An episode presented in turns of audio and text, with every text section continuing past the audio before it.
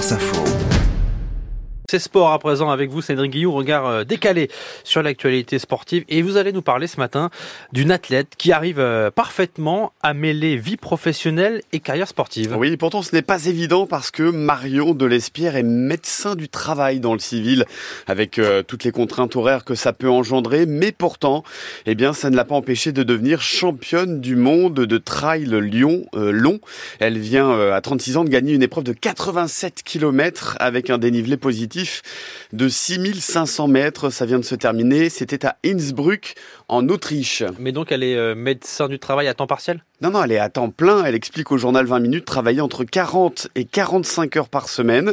Elle est basée à Lyon et elle navigue entre une clinique et un centre de médecine du sport. Alors sa situation, elle est très très rare quand même parce que il y a de plus en plus de trailers et de traileuses qui ont désormais assez d'apport de la part de sponsors pour arrêter euh, totalement ou partiellement euh, leur activité professionnelle. C'est pas son cas.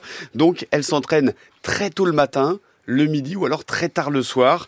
Mais elle dit aussi qu'elle trouve euh, que cet équilibre entre le travail et le sport lui permet de relativiser certaines contre-performances sportives, que je gagne ou que je perde. Je suis au travail le lundi, sans pression financière ou obligation de résultat dans le trail. Elle était euh, favorite d'ailleurs de ce championnat du monde? Pas forcément. Elle avait pris la septième place des mondiaux l'an dernier en Thaïlande. Alors elle dit que ça ne vaut pas une victoire hein, sur euh, l'UTMB, sur l'Ultra Trail du Mont Blanc. Elle a terminé quatrième en 2021 ou sur la diagonale des fous. Elle a fini deuxième en 2019, mais euh, elle est évidemment très fière de sa victoire et surtout très fière, dit-elle, d'avoir représenté la France sur ces championnats du monde de trail d'Innsbruck. Cédric Guillou, c'est sport tous les matins dans le 5-7 euh, de France Info.